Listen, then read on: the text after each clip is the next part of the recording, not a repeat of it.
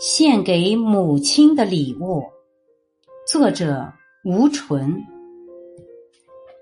我十一岁时，父母离异了，我和母亲一起生活。有一次，母亲带我到新华书店，给我买了两幅字，一幅是坚毅，另一幅是自立。这两幅座右铭一直陪伴着我。在自立那幅字的下面有一句话。靠山山倒，靠人人倒，靠自己最好。凡事莫存依赖心，以自强自立为本。母亲希望用最简单的话语激励我，让我知道应该承担的责任。我是家庭的一员，我和母亲就像人字结构，一撇一捺，互相支撑。我们在教室住了半年左右，这两幅字就一直陪伴着我们。我四岁时，一位很有心的幼儿园音乐老师通过一个学期的观察，发现我比别人学得快，唱得准。他对我母亲说：“这个孩子有音乐天赋。”母亲找了很多亲戚朋友，借了一千元钱买了一架电子琴。虽然当时他的工资每个月只有四十元左右，学了差不多十个月，电子琴老师对母亲说：“这个孩子音乐感很好，常常超额完成作业，应该去学钢琴。”一架钢琴将近五千元，在二十世纪八十年代真是一笔巨款。母亲又去借钱。找了很多人，直到现在，母亲也不告诉我她是怎么一家一家开口借钱的，但我可以想象那有多么的困难。有一天，钢琴送来了，我当时很小，第一次见到这么大的钢琴，听着自然纯净的声音，好像在敲击心灵。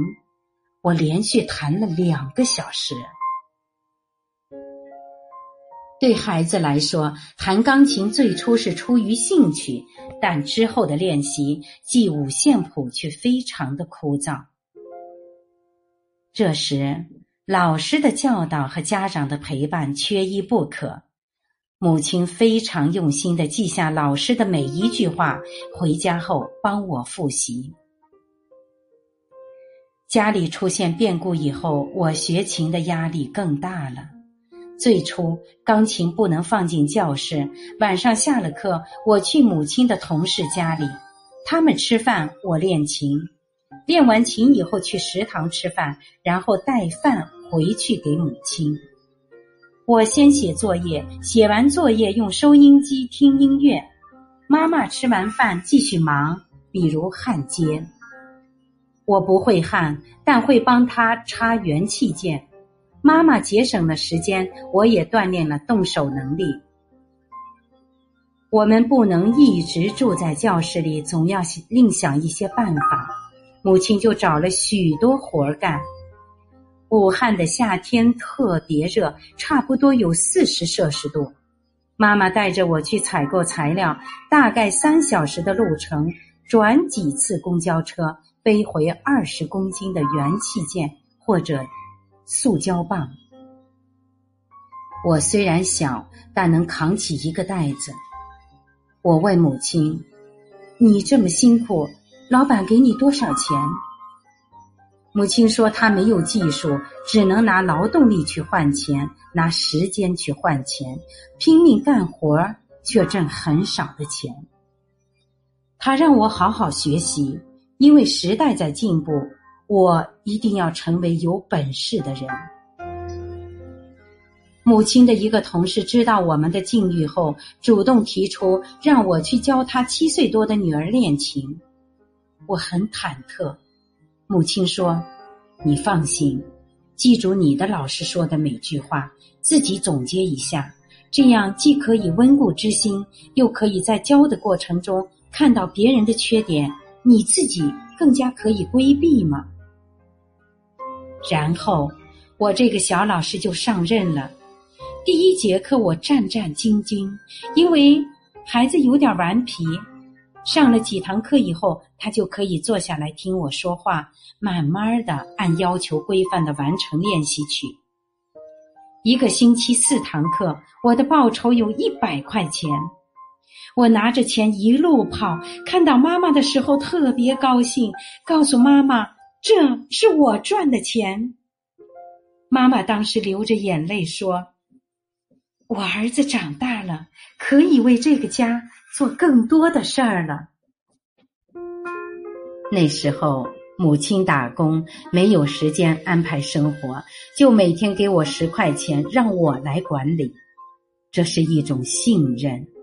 我常常琢磨怎么分配钱，这个多一点，那个就少一点；中午多一点，晚上就少一点。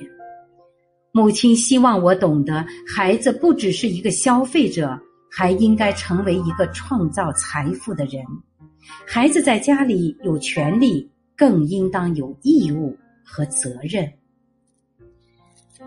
一九九七年。乌克兰音乐学院的波波娃教授到武汉讲学，他听了我的演奏后，觉得我有才能，可以深造。当时我才十五岁，妈妈有点不舍得，但最终她还是接受了老师的建议。在乌克兰，一年的学费加生活费要三千美元，折合二点五万人民币。一九九八年冬天，妈妈在机场给了我沉甸甸的三千美元。她说那是我们的全部家当。母亲还说我要做好六年不回家的准备，因为没有钱买机票。我没有回头，面前朝着前方挥手和母亲告别。我怕一回头，两个人就都哭成了泪人儿。刚到乌克兰的时候，条件不好，零下二十五摄氏度，没有热水，我要去很远的地方洗澡，常常感冒。那里天亮的特别晚，天又黑的特别早，但是这些不会影响我，我的信念很坚定，我知道自己是来学习的。到乌克兰的第五天，为了缴学费，我要把手上的美元换成当地的货币。当时为了想换得多一些，我就去了更远、更偏僻的地方。结果我被骗了，一千五百美元折合一点二万人民币的学费全没了。当时我整个人都炸了，身体不住的颤抖。没办法，我只能先用一千五百美元的生活费交了学费，剩下只剩下几十美元。我每天早上五点多起床，六点音乐学院一开门我就去练琴。有一天，我发现一个老板送牛奶，我就请他把这份工作给我，报酬只要牛奶和面包。俄式面包比较大，切成三份儿。早中晚各一份儿我一天的饭就够了。我早上喝牛奶，中午和晚上喝白开水。这样的生活我坚持了一年。此外，我还送过外卖，刷过墙，贴过壁纸，帮过厨，做过配菜，干过家政，能做的我都做。我每天只睡三小时，练琴不能落下，学习语言不能落下。这份坚毅是母亲给我的。自从机场一别，母亲也过得十分艰苦。母亲虽然打了五份工，每天却只有四块钱的生活费。她一个人在家不开火，在食堂吃。早上买一个馒馒头和一碗粥，花一块钱；中午控制在一点五块钱，晚上吃一块钱的面条。他体检时抽不出静脉血，同事笑话他，说：“你自己的儿子吸干了你的血。”妈妈马上否认，说那是一个母亲的责任。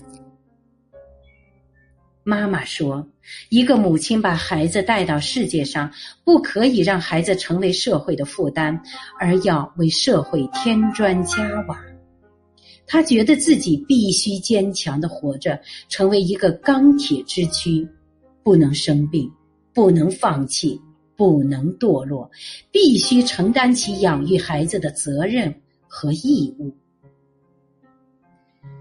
当年我给母亲写了很多信，有几千封，为了不超重，还写得密密麻麻的。他一遍又一遍读我的信。回国后，我才看到那些信纸都曾经被泪水浸染过，那其中有我的泪，也有母亲的泪。现在我几乎每一场演出都带着我的母亲，我演奏的每一个音符都是献给妈妈的礼物。我是主播零点，欢迎关注，谢谢您的收听。